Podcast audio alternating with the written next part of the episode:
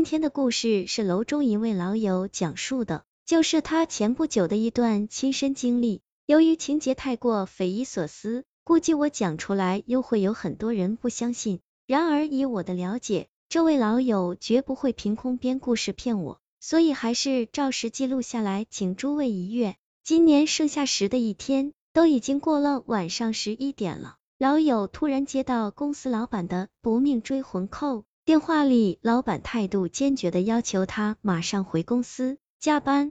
放下电话，老友简直急火攻心，在心里默默问候了一遍老板祖上八代后，唯道良谋，还是挂着礼貌的微笑，披星戴月直奔公司而去。折腾到公司一看，好吗？老板竟然已在楼下等着他了，吓得这位老友心里直犯嘀咕：公司这是出了多大事儿啊？三更半夜把我从家。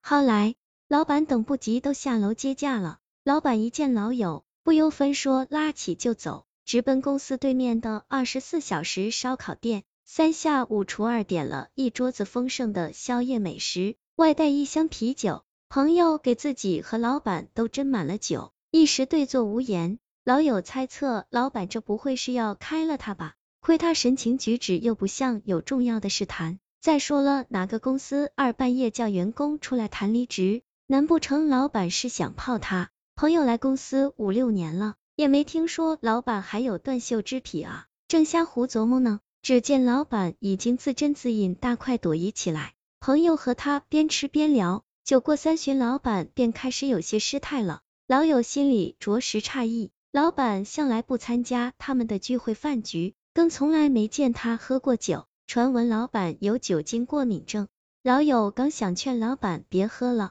早点回去休息，不想老板竟借酒盖脸，潸然泪下，痛哭起来了。边哭边对我朋友诉说自己年轻时何等意气风发、才华横溢，暗恋一个美术系的才女，勇敢表白后，终于跟才女结了婚。老板进而感慨婚后生活平淡，却是幸福。自己原想着大展宏图，给老婆孩子最好的日子过，却渐渐将一身才气沾染了铜锈。言语间提及老婆的名字，那是一位在朋友他们业内小有名气的女画家。眼看着天都快亮了，老板也已喝得泪眼朦胧，醉不成句。朋友赶紧结了账，搀扶着老板走出烧烤店。说起来，他们老板也是个讲究人。说什么也要开车把老友送回家，老友看他走路都七扭八歪、踉踉跄跄，心里真是一百万个不愿意，可又不敢驳了领导一番美意，只得抱着视死如归的大无畏精神上了老板的车。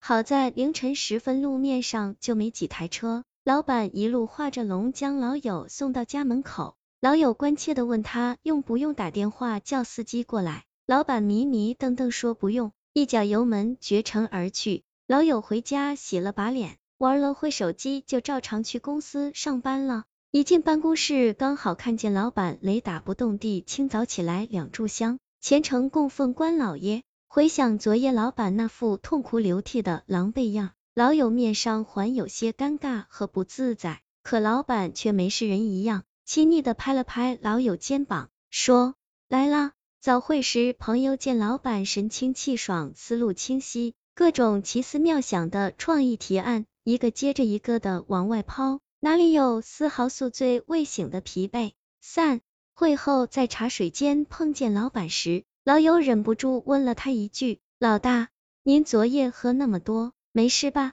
老板满脸莫名其妙，瞪着老友说：“大早晨起来发什么神经？我酒精过敏，你不会才知道吧？”我看你是喝多了不假。老友听老板这么说，还以为是他顾及形象不想声张呢。也是巧了，中午老友跟几个同事吃饭时，餐厅里一本杂志上刚好有那位女画家一篇专访。老友顺嘴扒了一卦，说你们看老板娘真是才貌双全，老板好福气。谁知几个同事全像看外星人似的瞪着他。其中一个女生说，老板夫人是学美术出身不假，可品貌才情照杂志上这位可差远了。老友这才豁然开朗，感情是老板暗恋人家女画家，借酒撒疯发泄相思呢呀，难怪他装糊涂不承认呢。晚上下班时，老友想起昨天陪老板歪歪宵夜，说好按加班算的，他便找了人事科管考勤的同事核实，结果人家说没接到 boss 任何指示，他是既没加班也没旷工，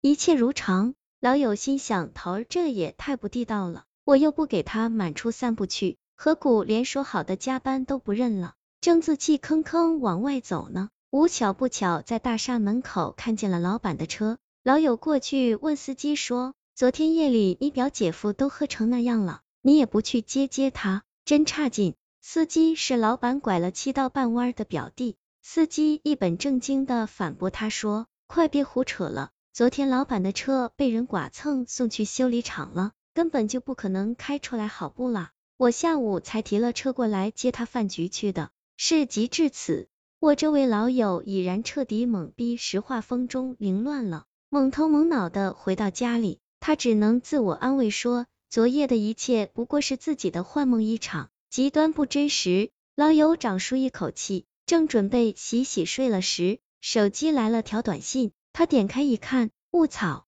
不对，昨天那顿夜宵是他付的账，短信账单上赫然显示着那笔不多不少的消费。那么昨天深夜与他一起把酒畅谈，且歌且哭的又到底是谁呢？老友告诉我这件事弄得他又惊又怕，每次面对老板都觉得战战兢兢，瘆得慌。追我的贴以来，他多次想要贡献这个自己亲身经历的素材，又恐讲出来没人相信，还会为我招致不必要的争端与麻烦，所以才迟迟拖到现在。我倒觉得老友过虑了。当初写故事开贴纯属娱乐，又不是给 SCI 投稿科学严谨的学术论文。信者，咱们欢聚一堂畅所欲言；不信者，亦是个人自由，我充分尊重，不予分辨。我将老友经历的故事如实记录讲述出来，权且做个神神叨叨的说书人，也便是不辱使命，完成任务了。